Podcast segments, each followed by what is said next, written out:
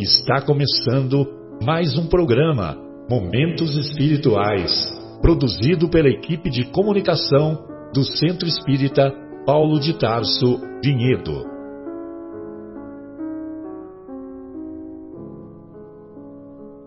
Se guardas contigo o estigma do sofrimento, indagando pela solução dos velhos problemas do ser e da dor, se percebes a nuvem que prenuncia a tormenta e o vórtice traiçoeiro das ondas em que navegas, vem conosco. Estudemos a rota de nossa multimilenar romagem no tempo, para sentirmos o calor da flama de nosso próprio espírito a palpitar e morredouro na eternidade, e acendendo o lume da esperança, perceberemos juntos em exaltação de alegria que Deus, o Pai de infinita bondade, nos traçou a divina destinação para além das estrelas. Iniciamos mais uma edição do programa Momentos Espirituais. Hoje, na companhia do nosso querido Guilherme, da nossa querida Sônia, do nosso Fábio e hoje iniciamos essa nossa primeira hora de reflexão abordando o tema do capítulo 12, Amai os vossos inimigos, em particular nos itens 7 a 10, mas antes de neles entrar, nós vamos é, ler a passagem do Evangelho que se encontra lá nas anotações do evangelista Mateus, no capítulo 5, versículos 20 e também 43 a 47. Então, assim se expressa o Mestre: Aprendestes que foi dito: Amarás o vosso próximo e odiareis os vossos inimigos. Eu, porém, vos digo: Amai os vossos inimigos Fazei o bem aos que vos odeiam e orai pelos que vos perseguem e caluniam, a fim de serdes filhos do vosso Pai que está nos céus e que faz se levante o sol para os bons e para os maus, e que chova sobre os justos e os injustos. Porque se só amardes os que vos amam, qual será a vossa recompensa? Assim não procedem também os publicanos? Se apenas os vossos irmãos saudardes, que é o que com isso dizeis, fazeis mais do que os outros?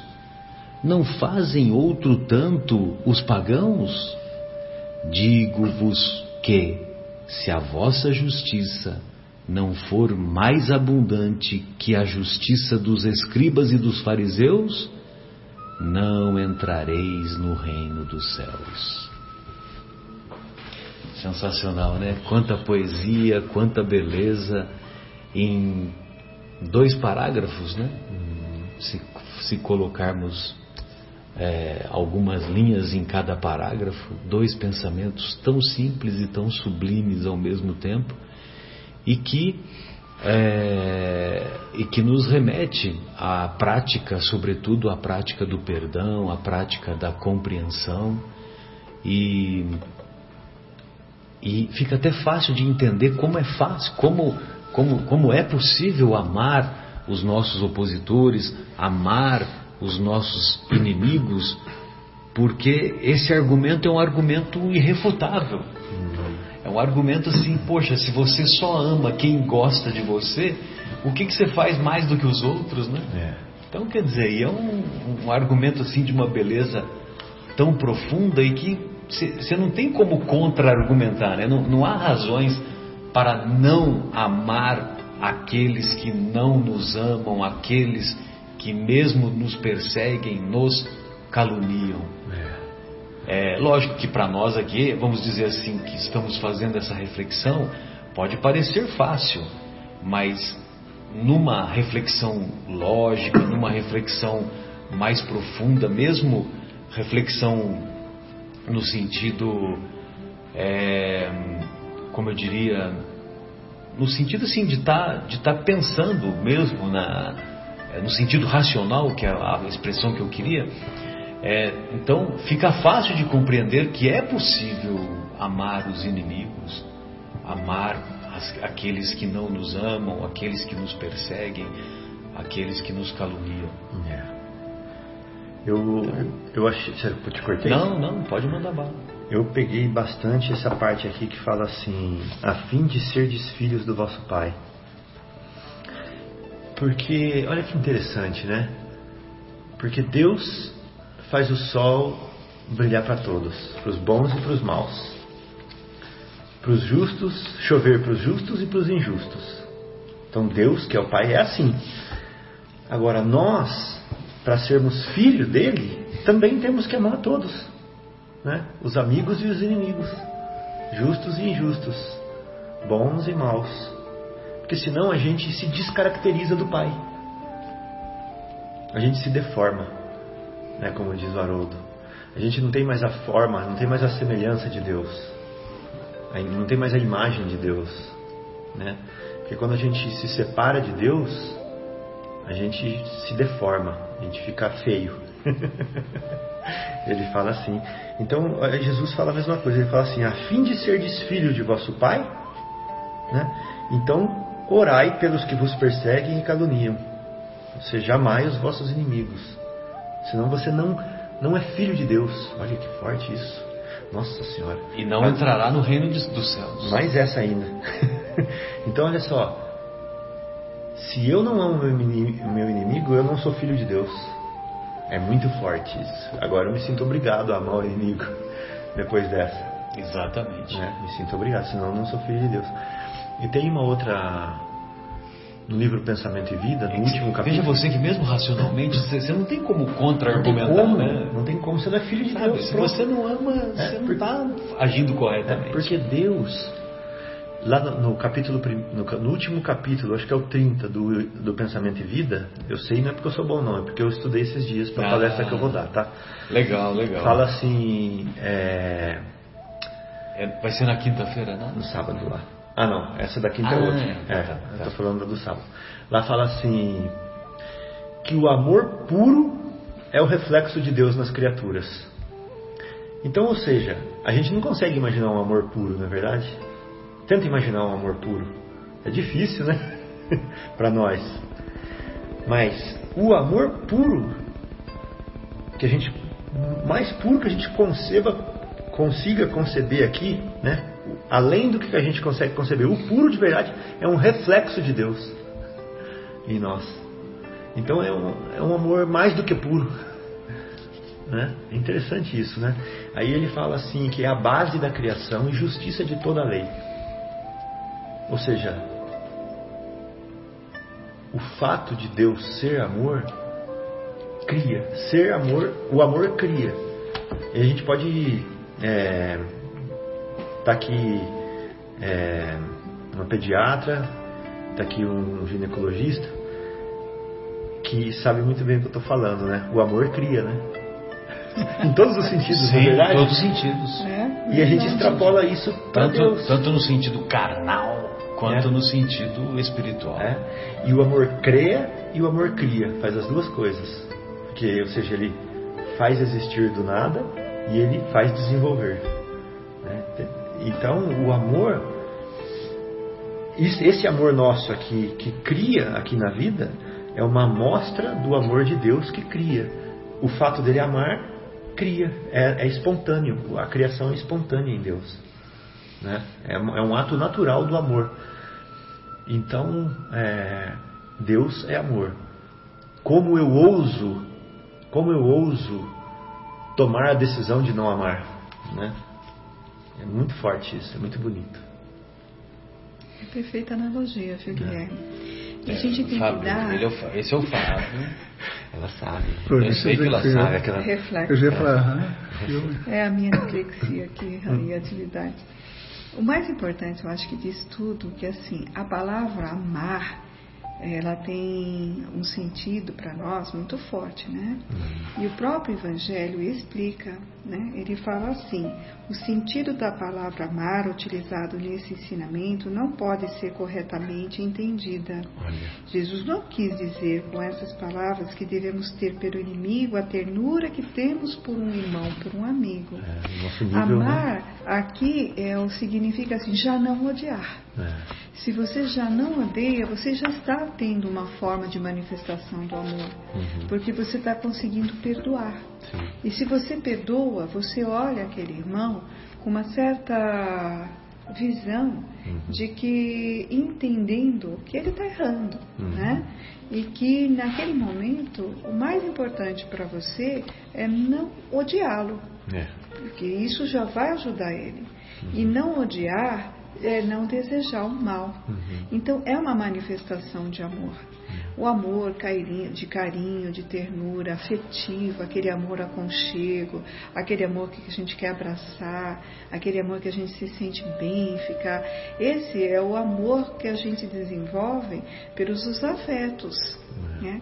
E como a gente está aprendendo aqui a, a amar, entre aspas, os desafetos, já o fato de não desejar o ódio e a raiva já é, já é um caminho. É. Porque você superou as melindres, você superou aquele mal que foi gerado em cima de você, pode ter sido uma calúnia, uma injustiça, é. pode ter sido uma, um roubo, alguém que fez uma atrocidade. E se você conseguiu já superar essa situação, o inimigo aí, para nós, ele já não vai ter aquele mesmo contexto do que a gente teria numa situação de raiva, de ódio. É fácil?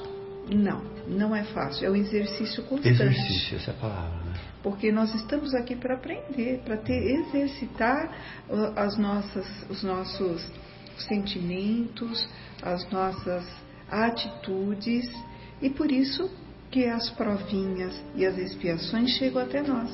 Porque a gente só consegue exercitar quando as provas aparecem. Como é que você vai aprender a amar o inimigo se você não tem inimigos? É. Como que você vai aprender a perdoar, né? É. Se você ninguém te fere. É. E o que, que seria o perdão para você? Seria uma, um contexto sem expressão nenhuma, porque é. você não teria. Agora, para conquistar essa posição de não ter inimigos e de perdoar, nós vamos chegar a esse ponto assim, né? É, mais à frente na nossa evolução. Porque os planetas que a gente vai, não vai ter mais espaços de provas e expiações. O contexto será outro. Então, inimigos e desafetos vão ficar num passado remoto. Porque aí a nossa tendência é a evolução do crescimento de conhecimento. Mas vamos voltar aqui no contemporâneo. Nós estamos aqui nesse planeta onde não é, não é difícil aparecer inimigos na nossa frente, né? Eu acho que a maior prova de todas é o trânsito. Uhum. Né? A gente nem consegue, mas a pessoa que te fecha, que te, te corta, é, consegue trazer de você o seu mais primitivo ser do fundo do, é. do seu contexto. Isso é unanimidade, né? E de repente você vira um, um, homem das cavernas, né? É. E você esquece. Todos os ensinamentos. Uhum. Isso não é, não é ruim, porque uhum. o nosso corpo ele foi preparado para entrar na defensiva. Uhum. É assim que nós sobrevivemos. É adrenalina. É. Mas o que está errado? Se na primeira meia hora você conseguir dominar o seu, o seu comportamento agressivo, o que, que você vai fazer? Você vai conseguir depois que passar aquele pico da adrenalina, você vai começar a sair do irracional, porque a gente fica irracional, né? É. Volta a raciocinar aquele contexto e com toda a bagagem que o Espiritismo te dá, que o Evangelho te dá, você consegue superar esse processo. É. E aí é um treinamento feliz, porque você superou e está aprendendo a lição. É do, do dia. Por isso eu acho fantástico o Evangelho, porque ele dá todos os instrumentos com os ensinamentos de Jesus. E Jesus tinha inimigos gratuitos. E, no entanto, ele teve a humildade na hora da, da sua crucificação ainda pedir a perdão por todos nós. Qual é o exemplo maior que esse? Eu não conheço. Não é verdade? Erguido na cruz. É verdade. Gostaria de ouvir o Guilherme aí. Eu estou percebendo que o Guilherme separou algumas observações. Ele estudou, ele fez Você tem, você, você tem preleção nesse Eu tenho sábado? preleção sábado. Ele estudou antes. É, só assim para estudar mesmo. Lá na, na Rua do Café? Não, vai ser lá no, no Jardim Itália. Ah, é? Que bacana. Mas então, o que eu vi, o que eu separei aqui foi até bom a Sônia começar dizendo do, do significado do, do amor, da palavra amor, né?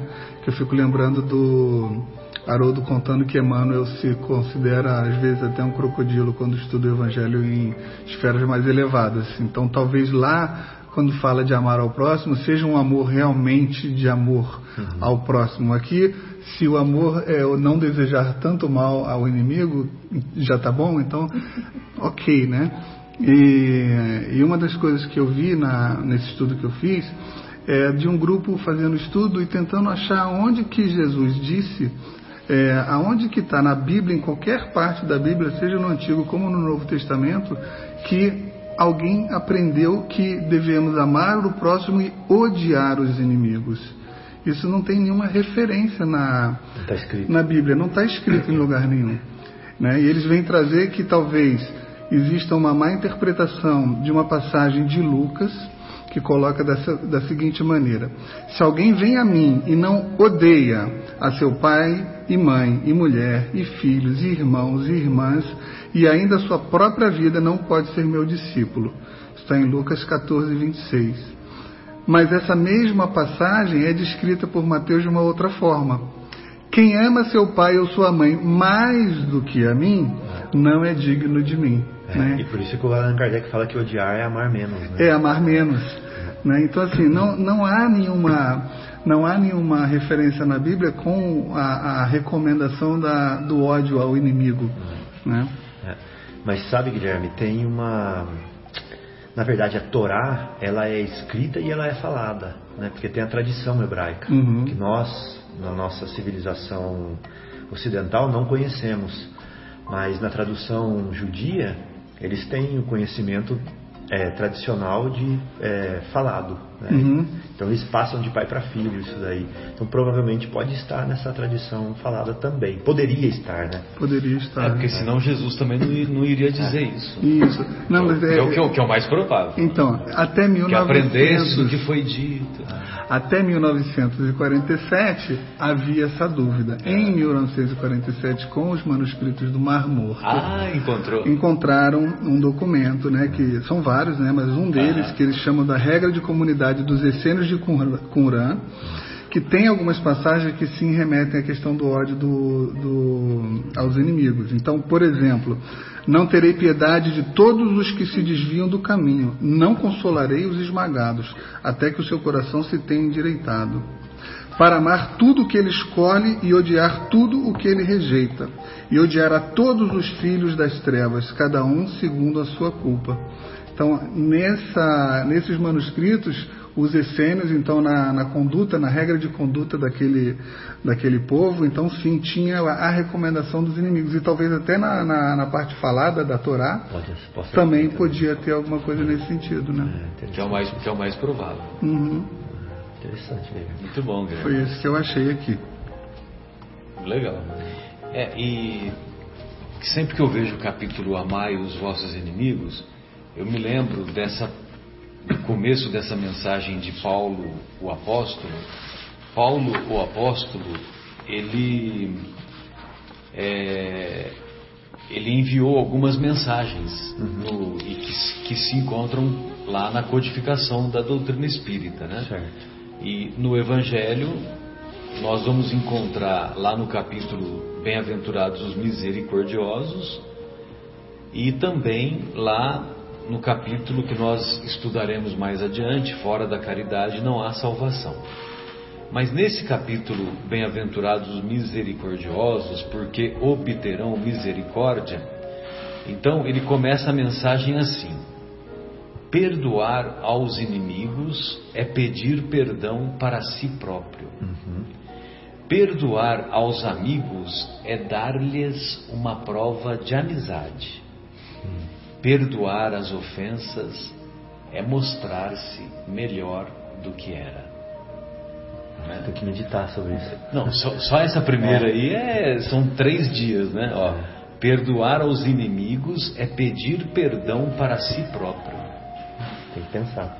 Que é aquela história. Quando, quando, nós, quando nós estamos diante de um opositor, diante de um inimigo, uhum. esse opositor, ele não está nem aí conosco. Se ele tiver que falar, apontar os nossos erros, apontar as nossas imperfeições, ele vai fazer. Né? Ele vai fazê-lo.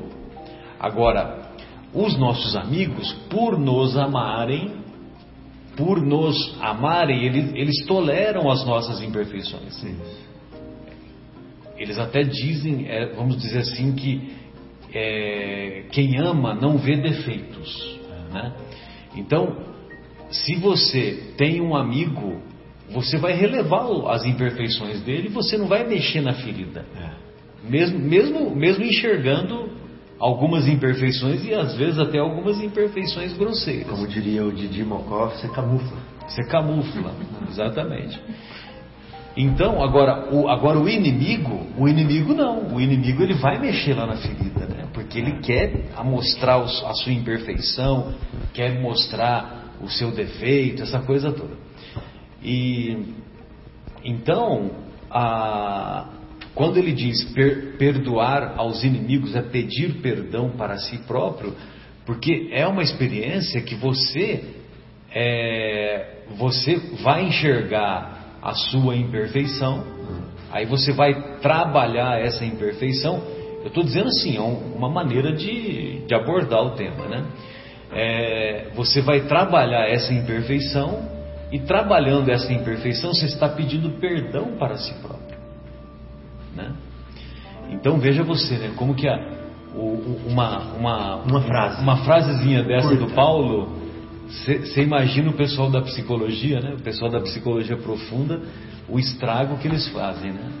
É. Aí por, a, a, outra, perdoar aos amigos é dar-lhes uma prova de amizade.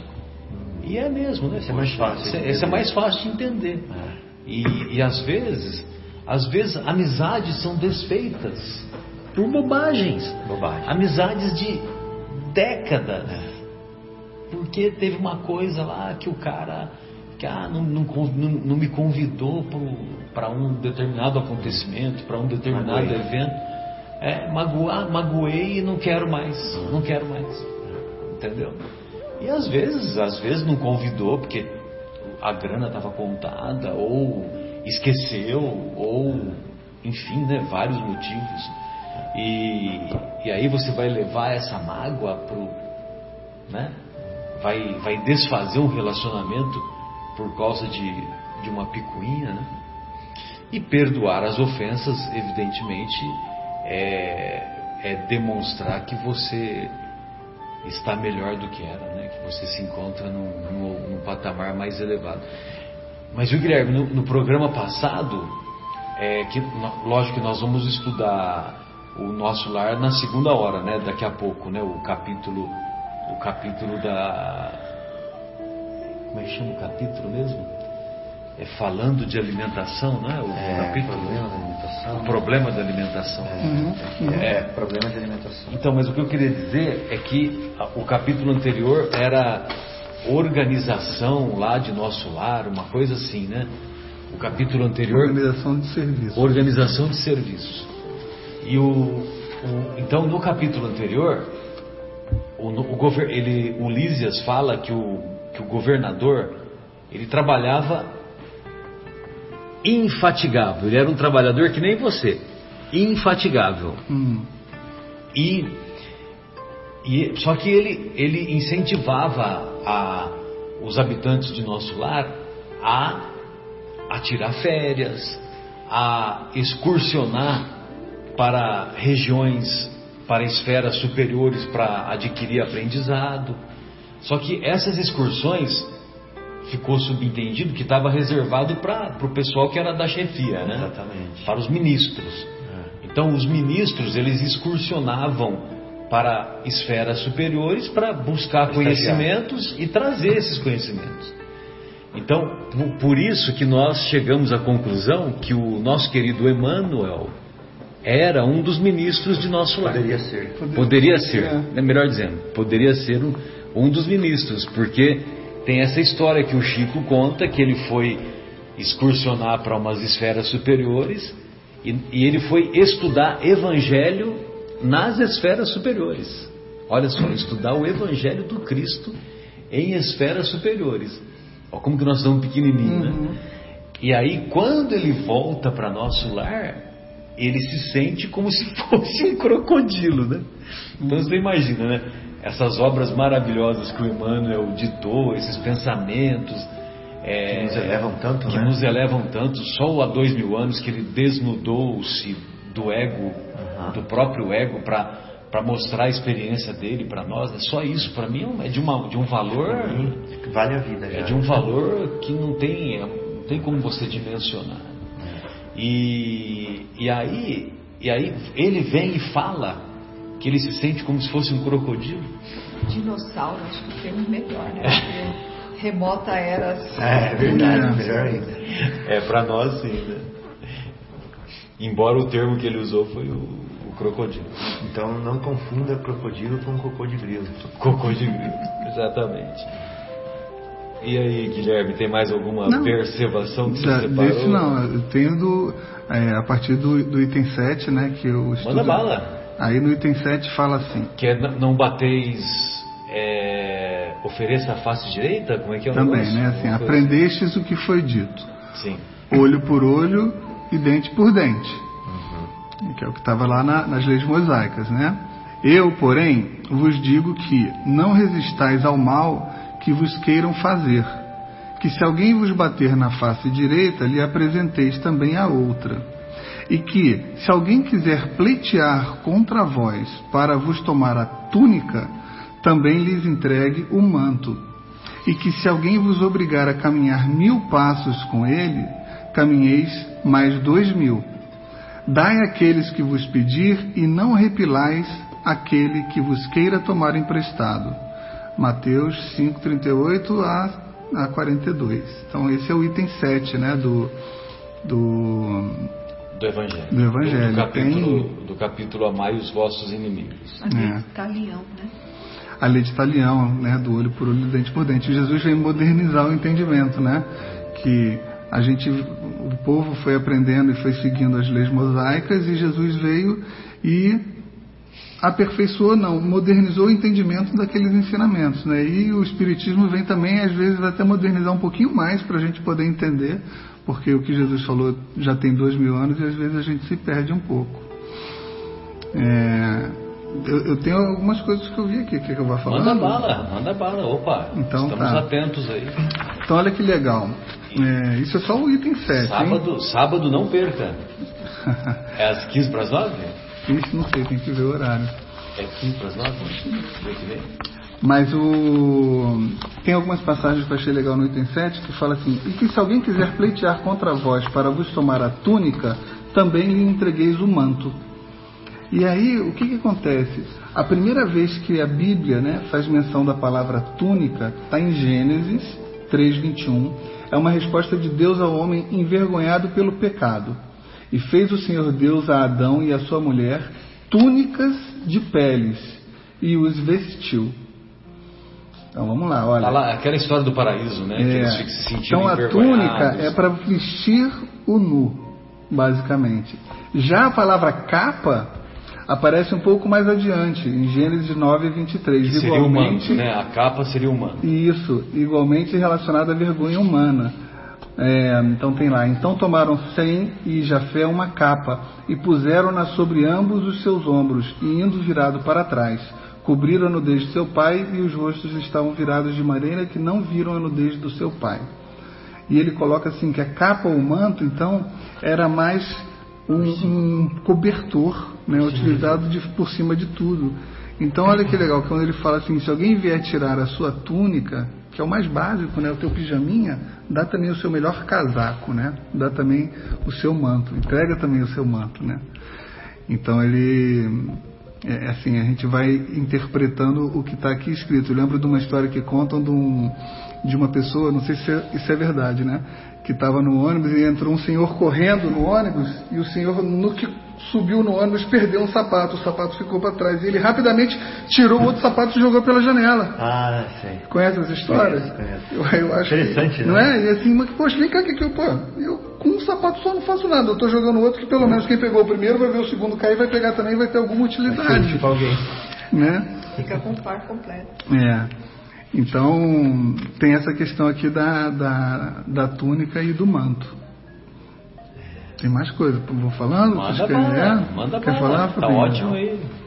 Então eu vou, olha. É. E que se alguém vos obrigar a caminhar mil passos com ele, caminhe mais dois mil. Vocês sabem o que, que é isso? Não. Qual que era o, o, o hábito lá, o contexto da época? Então, tá, tá, na- tá no mesmo item 7, né? Mas ele diz o seguinte, olha, a milha romana media mil passos, que é mais ou menos 1478 metros. Então tinha um costume das nações orientais que quando alguém enviava um emissário de um lugar para o outro, requeria-se que um representante local viesse recebê-lo a certa distância. E essa distância era justamente de uma milha romana, ou seja, mil passos. E hum, quando a pessoa era uma pessoa muito querida, muito importante, ou quando alguém queria fazer uma recepção muito calorosa, independente de quem fosse, colocasse dois mil passos. Então, antes dois mil passos de você chegar ao lugar, alguém já estava ali para te receber, para pegar as suas bagagens, os seus, as suas tralhas para carregar junto com você e te levar até a cidade, né? Então, também aqui está usando uma metáfora, né? Mas colocando que não basta só os mil passos, que se alguém te obrigar a fazer isso, porque falava que nos reinos tinha uma pessoa sempre que era designada a fazer, e não tinha como dizer não, era uma obrigação. Se alguém te obrigar a fazer isso, ao invés de mil passos, que você ande dois mil Dois passos. mil passos. Legal. É. Sensacional. Dia, Essa né? pesquisa foi legal, hein, André? Aonde que você achou essa pesquisa? Só de curioso. Tem um, tem um site na, na internet que, que eles, eles fazem um estudo muito legal Ah, da tá, Bíblia. tá. E é um site, inclusive, evangélico, sabe? Aham.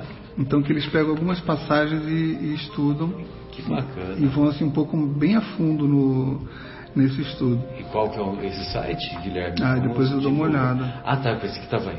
Perfeito. Não, não está aqui. Interessante a moral, né? É. É, é um ensinamento com palavras simples, frases consistentes, mas tem uma amplitude da moral Muito profundo. que é muito bacana. Quando você estava falando, Guilherme, sabe o que, que eu senti? Não? Desapego. Ensinar o desapego, não se aprender aos teus bens materiais. A túnica, a roupa, são bens, são bens efêmeros. Bens que você não pode ficar tão apegado. A gente fala da roupa, mas a gente vê que alguém está fazendo uma injúria conosco, é, um assalto, um roubo, dá o carro, dá o anel. Você quer levar bolsa também? Leva. É a situação de, olha, pode levar o que você quiser, é teu, e acabou. E às vezes as pessoas perdem vida por conta daquele dois minutos que a pessoa foi é, abordada e ela se descompensa emocionalmente, ela entra numa fúria, ela fica cega, é aquele ser primitivo nos desperta novamente. E a pessoa, o bandido que muitas vezes está movido a drogas, a álcool, ele, ele, ele tem um reflexo absurdo. Qualquer movimento para ele é agressivo. E se for, ele já tira, depois ele pergunta. E às vezes ele está no meio do assalto, mata, não rouba nada e vai embora. Então, olha só a que ponto que chegou a estrutura. Então a gente tem que também pensar no desapego. Nós somos usufrutuários. A gente não veio aqui para ficar, nós não vamos ah, ah, né, ah, se acomodando e apossando, amontoando. Aí vai cair a história do celeiro lá, né? Do, do fazendeiro que colheu uma colheita farta, nossa, eu vou construir mais um celeiro maior ainda e vou regozijar a minha hiper ultra produção. E aí veio o anjo e falou, é, fazendeiro, ah, não seria bem, acho que é o termo ingrato. Hoje mesmo vos tirarei a vida, né? Então, Insensato seria. Insensato, né? insensato, É. isso mesmo, sabe? É insensato. E hoje mesmo quer dizer que a gente não sabe o dia de amanhã, É. entendeu? Nós não sabemos. Então também é uma maneira de a gente eh, ver o prisma dessa situação como desapego. né? E hoje também eu acho que na nossa sociedade o, a definição de propriedade é bem clara, né? Então a gente respeita mais o que é propriedade do outro. Mas eu acredito que há dois mil anos é, não era bem fácil assim, bem claro assim, né? Que eles viviam em comunidade, é, dividiam pastos, dividiam às vezes colheitas, dividiam não sei o que com que. Então deveria haver muita briga por, por posses e por propriedades. E essas brigas tinham as consequências que você está falando, né, Sônia? De mortes, de destruição, de. Então Jesus, ele era pacificador, ele queria botar um fim, né? Ou seja, quando vai acabar? Quando você perdoar. Quando vai acabar? Quando ele te pedir isso, você der o outro também. Para, né? Para de brigar. Ele queria pôr um fim no, no, na briga. Então eu acho que dentro do contexto é um ensinamento muito, muito é, válido, né? E que hoje, ou seja, que na época talvez foi interpretado mais ao pé da letra, uhum. né? Você está falando do celular mesmo, está falando da túnica mesmo. Hoje não, hoje a gente já pode trazer um pouquinho mais para o lado é, subjetivo e sentimental também, né? A pessoa te é, exigiu alguma coisa sentimental e você supera isso, né? Você releva, mas é, a natureza segue sendo válida da mesma forma né? do ensinamento. E, e, esse desapego, né, é justamente como termina esse item né, do Evangelho, que fala: uhum. Dai aquele que vos pedir, e não repilais aquele que vos queira tomar emprestado. Uhum. E o que, que, é o ladrão senão aquele que está tomando emprestado é. à força, né? É. E, compulsoriamente, quase, né? É. Se olhar por esse lado, fica mais é? suave. Ele vai ter que devolver. É, e, e aí, esse site que eu, eu falei que eu, eu, fiz a pesquisa, eles encontram mais de 25 referências cruzadas dentro da própria Bíblia, onde fala que essa é a recomendação. Eu vou ler algumas aqui para a gente pensar. Olha, Deuteronômio 15, 7. Quando houver um pobre em teu meio, ainda que seja só um dos teus irmãos numa de tuas cidades, na terra que o Senhor teu Deus está doando, não endurecerás teu coração, tampouco fecharás a mão para com este teu irmão pobre. Provérbios 11, 24 e 25. Quem dá com generosidade vê suas riquezas se multiplicarem. Outros preferem reter o que deviam ofertar e caem na pobreza. É, é o fazendeiro né, que você estava falando. Salmos 37, 21, 25 e 26. O ímpio, o que, que é ímpio? O desumano, cruel, né? Pede emprestado e não devolve, mas o justo se compadece e dá com generosidade. E do Novo Testamento, Lucas 6, 34. E ainda, se emprestais aqueles de quem esperais receber de volta, qual é a vossa recompensa? Também os incrédulos emprestam aos incrédulos, a fim de receber seu retorno desejado. E aonde que está essa última passagem? Lucas 6,34. Sim. Que é o, o pensamento é o mesmo né, do que é. nós estamos estudando. Então a recomendação é, se alguém te pede emprestado, você empreste. Já está dando já. Dado. Se ele te devolver, que bom. É. Mas se ele não te devolver, ele não te devolveu ou porque não pôde te devolver, não é isso? Uhum. Ou então porque de alguma maneira ele falhou de alguma forma. E a recomendação é que ainda assim você o ame. O que é muito difícil, né? Eu conheço gente até hoje que fala assim, poxa, o fulano me pediu 100 reais emprestado, eu emprestei, eu não falo nada, mas pô, até hoje ele não me pagou, eu parei de falar com ele. É, não é, mas a verdade não é. é. Né? Então é tem essa reflexão. É muito difícil, né? Esse ensinamento é muito interessante porque vou fazer uma reflexão em cima de crianças. Hum. E a espiritualidade fala que atualmente nós aqui do planeta nós nos encontramos no nível de um jardim de infância. É. E o que, que não é uma criança que aposta das coisas, é. briga, uhum. é, chora porque perdeu, porque é. alguém pegou e, e, não consegue dividir, não sabe dividir. Hum. Você tem que ensinar isso, uma tarefa árdua para o pai, hum. e sentar e falar, olha, vamos emprestar, agora vamos devolver troca, para mostrar que aquela troca é simplesmente um empréstimo, não vai perder. E já vem do instinto da, da, dessa situação e os pais educando vai ensinar que a criança ela pode compartilhar o brinquedo dela sem perder o brinquedo. Uhum. Mas esse instinto de posse, de gozo, está dentro da natureza humana uhum. que ainda está apegada a essas situações. Por isso que nós somos comparados a ótica da, da, espiritualidade como espíritos ainda no jardim de infância, porque nós estamos num grande cercadão chamado Terra, é. a gente não consegue tolerar, a gente não consegue que alguém tire, ou você não gosta de emprestar, você tem aquelas, aquelas panelinhas, a gente vê é. se alguém tirou, você se sente lesado, aí você responde com agressividade, cria desafetos, né? Até quando você empresta aqueles 100 reais ou alguém pegou uma coisa que você emprestou e que você achava que deveria devolver. E aí cria essa situação porque a gente não aprendeu o desapego. Mas tudo isso tem uma raiz só. A raiz que a humanidade vai ter que superar. É o tratamento, é só com as lições. Lições de vivências, vivências repetitivas. É remover de nós o orgulho, o egoísmo que são as chagas que ainda, infelizmente, eh, deixa petrificada as nossas ações e que muitas vezes sufoca o ato de caridade. Porque a gente pensa em primeiro eu, entendeu? Depois os meus. E depois é que vem, em terceiro lugar vem os outros. A gente tem que mudar a ordem desses fatores, porque aí o produto vai vir alterado. É muita viagem minha, não sei se vocês lembram. É, é, verdade isso, mas se eu não me engano eu vi uma, uma experiência que fizeram que pegavam as crianças, então tinham duas crianças, e aí davam dois pratinhos, uma para cada criança. E numa vinha, sei lá, quatro doces e a outra ficava com um doce. Na maior parte das vezes, as crianças que recebiam mais comida dividiam a comida com o outro. Então, olha que engraçado, isso acontece no brinquedo mas na hora da comida eles dividem. Será que tem alguma coisa, né? Eu acho que sim, vai tudo do, da situação. Porque a criança, quando ela põe a mão, ela já acha que aquilo é dela. Mas a criança de dois anos, de um ano e meio, dois. Se você pegar uma criança um pouquinho maior de 3, 4 anos, que é o, o estudo foi feito é, com uma criança um né? pouquinho, né? ela, ela, ela não tem, porque foi aprendido a dividir, a doar.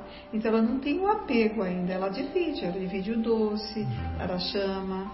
Mas depois de uma certa idade, quando o homem começa a raciocinar, Aí é que entra o, o, o contexto do, do, egoísmo e do, do, orgulho, entendeu? Então tem um momento é que a criança é que nem um, uma, um livro em branco, uma página em branco. Aquilo que você imprimir é o que você vai conseguir fazer. Por isso que a responsabilidade dos pais é muito grande em fazer com que as crianças aprendam, segundo a espiritualidade, até os sete anos, o espírito está móvel, ele tem mobilidade, a gente consegue modelar esse espírito, é. tirar as tendências negativas e educar com tendências positivas. Então, aí o que, que vai ter? O reflexo dele vai ser nessas atitudes quando você faz um grande estudo, as crianças que faziam isso é acima de 4, 5 anos. Que já estavam moldadas. A criança que está é, é, tá nessa parte infantil é de 2 anos, é a terrible two years, que o pessoal fala dentro dos estudos, né, que é o terrível 2 anos. É aquela criança que se joga no chão, que morde, que então aí que entra o aprendizado para moldar e aí ela vai contendo o ímpeto e aí ela vai aprendendo com postura, entendeu? Uhum. Mas esse ensinamento é muito interessante. As crianças com 5, 6, 7, 8, elas dividiam tranquilamente. Uhum. Ela tinha dois, ela sabia dividir. Faz isso com 16 anos, com 15 anos. Ele pega tudo para ele e ainda é, não avisa ninguém, não, uhum. Come escondido, né? E veja bem, né? Nós que somos crianças psicológicas, né, Sônia? É, nós temos dificuldade de, de aprender a lidar com os opositores, com os inimigos, com os antagonistas. Uhum. E olha só o que, que o nosso querido André Luiz separou na obra Sinal Verde, só que pela mediunidade do Chico Xavier. O adversário em quem você julga encontrar um modelo de perversidade talvez seja apenas um doente necessitado de compreensão. Reconheçamos o fato de que muitas vezes a pessoa se nos torna indigna simplesmente por não nos adotar os mesmos pontos de vista. É verdade. Então a pessoa virou, é, olha, eu não tenho nenhuma afinidade mais com fulano, É. porque ele não pensa igual igual amigo, igual a mim, né? É. Que é corintiano. É, porque é corintiano, exatamente. Nunca despreze o opositor, por mais ínfimo que pareça. Respeitemos o inimigo, porque é possível seja ele portador de verdades que ainda desconhecemos até mesmo em relação a nós. Então, por isso que, por isso que quando a gente tem essa experiência com o inimigo, com o opositor, é uma experiência que Autêntica. é uma experiência autêntica e que nós vamos é, aprovei- devemos aproveitar a oportunidade porque virá um aprendizado que vai ser útil em termos de solidificar o nosso caráter, solidificar a construção da- das nossas virtudes, né? Então veja você, né, com quantos comentários, né, que que que que, que nos norteiam para para compreender como é fácil, não é, não é tão difícil assim, É né? bem difícil. Ah, o Guilherme, Olha, não, mas deixa eu falar. É, É. que nem, é, é, são vários tons de amor, É, de perdão. é, Porque é. se a gente fica chateado com alguém que fechou a gente no trânsito, imagina com alguém que matou um filho nosso. Nossa Senhora. Sim. Né? Eu, eu particularmente confesso que vou ter que ter muita encarnação para um dia poder dizer Não, todos nós, amo todos nós, matou sem dúvida, filho, sem dúvida, todos no nós. trânsito a gente já falha. Com 100 reais a gente já falha. Sim. A teoria é fácil, mas na hora de fazer, não sei, né? Eu, eu, eu me sinto muito imperfeito nesse sentido de conseguir amar algum, al- alguma coisa mais forte, como eu estou falando. né?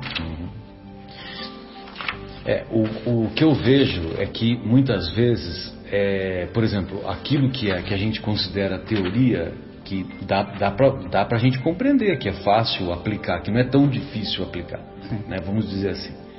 Agora, o problema todo é que, é, é que muitas vezes a gente encara o problema e encara assim como uma dificuldade superlativa, entendeu? E, e essa dificuldade superlativa, ela, ela beira o impossível. Então, quer dizer, você nunca vai, nunca vai perdoar e muito menos nunca vai amar o inimigo. Lógico que é doloroso uma, um- você perder um filho, né? Como você descreveu agora, né? Você perdeu um filho que foi assassinado por um por um doente da alma, né? Que etc, etc. Mas aquilo, aquilo, se nós buscarmos a extração da lição que está ali por trás, lógico que na- no primeiro momento é doloroso, lógico que é uma dor que, como a dor do, do meu amigo que a que a filha foi assassinada e o e, e o, o autor do, do assassinato depois ele se jogou, né? É, lá do alto do prédio. E então, lógico que é uma dor que, que ele não vai parar de sentir essa dor. Mas é preciso dar o tempo para que haja o a ressignificação venha. E essa ressignificação virá. É Virá. o tempo. É, é como a Sônia falou, né? Às vezes a gente é fechado, o nosso cérebro animal tem aquela reação de, de lutar, e aí a gente depois de um tempo, e esse tempo não são anos, né? Esse tempo às vezes são minutos, você fala assim, nossa, que besteira, eu tô indo atrás do cara, deixa o cara pra lá. Nesse caso são minutos. Mas você está falando, eu estou lembrando, tem um documentário no Netflix chamado que eu, é, Sou um Assassino. São, são assassinos que estão no corredor da morte lá nos Estados Unidos. E são gravadas entrevistas com eles, né, para eles contarem do- dos crimes e de como eles se arrependem e tudo mais. E eles normalmente estão lá já há mais de 20 anos, porque para você é, ser efetivamente executado é um processo burocrático, burocrático né? E, e eu estou lembrando, esse documentário de fato entrevista também a família das vítimas que eles, é, que eles mataram, né, esses assassinos. E a maior parte das vítimas na, aí não em segundos, mas 20 anos depois, o que fala com relação à pessoa que está no corredor da morte, fala assim, olha, por mim não precisa nem matar. Eu não, não me peça para perdoar, não me peça para ir lá dar um abraço nele que eu não consigo, mas matar não vai trazer meu filho de volta, né? Então depois de muito tempo a sensação é um amor aqui da terra, Sim. não é o amor de lá e abraçar sim, e perdoar. sim, sim, Não é o querer matar como é na hora talvez, né? sim. Então Nós estamos falando também das crianças, né? Que as crianças têm o ímpeto da raiva, de roubar, de pegar. Mas Jesus usou as crianças como um espelho também, que os homens deveriam se mirar, né? Deixai vir a mim as criancinhas. E nesse contexto ele usou uma coisa muito interessante. A criança briga, a criança bate, a criança morte, mas daqui a pouco ela volta a brincar com um amiguinho. Ela não guarda melindre, rancor ou mágoa, ela volta a ficar. Aquilo para ela foi aquele momento e ela não cultiva. O problema do raciocínio, da maturidade, entre aspas, do ser humano, quando ele já entra com um certo grau de, de, de, de raciocínio, de é, ver o contexto da situação, é que ele alimenta, ele alimenta a raiva e o ódio. Todo dia ele rega, ele rega. Ele rega com o inconformismo, ele rega com a, a indignação, e então isso perpetua. E aí ele não consegue, ele se autoalgema ao problema. Ele, se, ele mesmo se escraviza ao problema. E nessa situação é que a gente tem que aprender. Porque se você não se livrar daquele problema, daquela situação, você vai viver sempre com a vida dela. não ficar E doente, na, né? Justamente, na homeopatia tem um remédio muito interessante que se chama natrio muriático. E olha, não pensa que é um remédio raro, não. Muita gente acaba usando. o natrio muriático é para aquele que guarda a situação lá do futuro. Às vezes ele nem vive aquela situação, mas aquele momento que aconteceu na vida dele ele não consegue superar. E às vezes quando começa a falar, ele traz a, a, na memória como se estivesse vivendo. E essa situação de, de, de alimentação traz, converte em doenças no futuro, desequilíbrios psicoemocionais. De no ressentimento, futuro. né? O que você está falando é o ressentimento. né? Ressentimento. Que é sentir de novo, né? É quase como se eu estivesse tomando veneno todo dia para outra pessoa morrer, né? Mas quem está tomando veneno sou eu, Só né? que os dois acabam. se Você envenena ela de uma forma diferente, indiretamente, através dos pensamentos, que hoje a gente sabe que pensamento é uma cadeia de dardos que atravessam nossa caixa craniana e vão direto para a pessoa, se essa pessoa vai receber em formas de vibrações negativas. E ao mesmo tempo você auto-envenena você, porque você alimenta esses dardos com o mesmo veneno que você jogou para ela. E esse veneno danifica você e danifica ela também. Então, olha só como é uma situação. A vida é uma escola. Enquanto nós não aprendermos a destilar esse veneno negativo da melindre, da mágoa, da raiva, da indignação, e há uma maneira muito importante que quando Jesus estava no, na crucificação, ele olhou todo aquele povo que há dois, três dias atrás ovacionaram ele, bateram palmas, chamaram ele de, de Deus, o Messias, o Filho de Deus, né? Que seria, depois foram os mesmos que acusaram. E Jesus olhou com olhos de piedade, porque ele enxergou não aqueles adultos que estavam fazendo maldade com ele, mas as crianças em forma, espíritos em forma, né? Espírito crianças que ainda estavam envolvidos nesse sistema. Então, quando a gente consegue colocar a ótica de Jesus em nossos olhos, em nas nossas atitudes, aquele mal vai ser tão pequeno, porque você vai bater numa criança, socar, porque a criança fez mãe, a gente tem uns, um momento que a gente tenta o quê? Colocar limites. Mas você não vai fazer uma coisa para acabar com a vida da criança. Apesar que tem seres humanos que são outros descompensados emocionalmente, psicologicamente, que não estão num contexto. E graças a Deus são muito, muito raros. Mas a maioria dos pais põe limites, E, no entanto, eles não exercem toda aquela raiva e ódio de bater, de machucar, de ferir por prazer, de ferir, de, de devolver.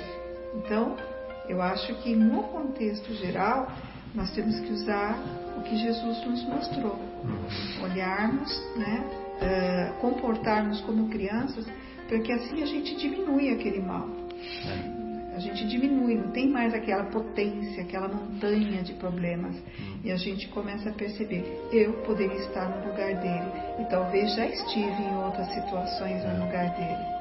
E com certeza passamos por, por essa situação. Hum. Se nós estamos aqui, é porque nós trilhamos os erros que o caminho da terra nos deixou para uhum. nos favorecer. Se estamos aqui, estamos tentando depurar os erros que nós passamos do passado. Bem, amigos, como vocês veem, ainda te, é, o, o, assunto do, do, Evangelho é um assunto inesgotável e, e se nós fôssemos continuar, certamente outros temas, outras reflexões surgiriam. E então nós estamos encerrando a, a primeira hora de reflexões do programa de hoje e vamos iniciar em seguida da pausa musical. Em seguida da pausa musical, nós retornaremos com o estudo do capítulo Nosso Lar, capítulo 9, intitulado Problema de Alimentação. Até já.